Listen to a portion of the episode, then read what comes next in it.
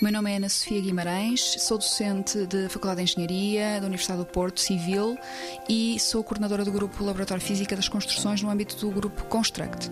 O projeto Aeroblock 3D Printing é um projeto FCT com colaboração do MIT e da Universidade de Andover.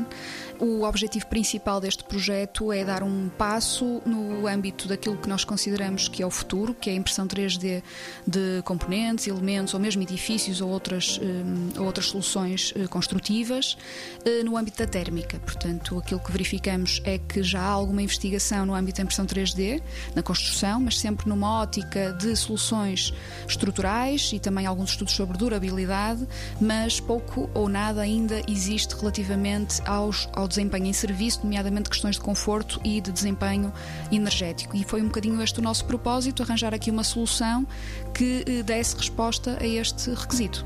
Nós consideramos ou estamos convencidos que a impressão 3D na construção uh, está completamente alinhada com os Objetivos de Desenvolvimento Sustentável, que estão neste momento em linha. Um deles que será esta questão da digitalização, da automatização da, da indústria 4.0. Portanto, tentar que a construção evolua para processos automatizados, estandarizados, com todas as vantagens que têm a ver com o controle de qualidade, com uma possibilidade de construir 24 horas por dia, de redução de custos, obviamente, associados também à, à mão de obra, que passa a ser muito, muito reduzida quando comparado com o que temos hoje eh, numa construção tradicional.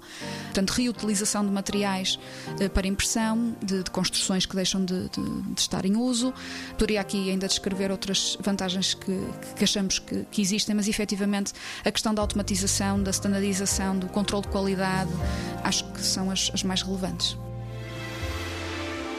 90 Segundos de Ciência é uma produção conjunta Antena 1, ITQB e FCSH da Universidade Nova de Lisboa.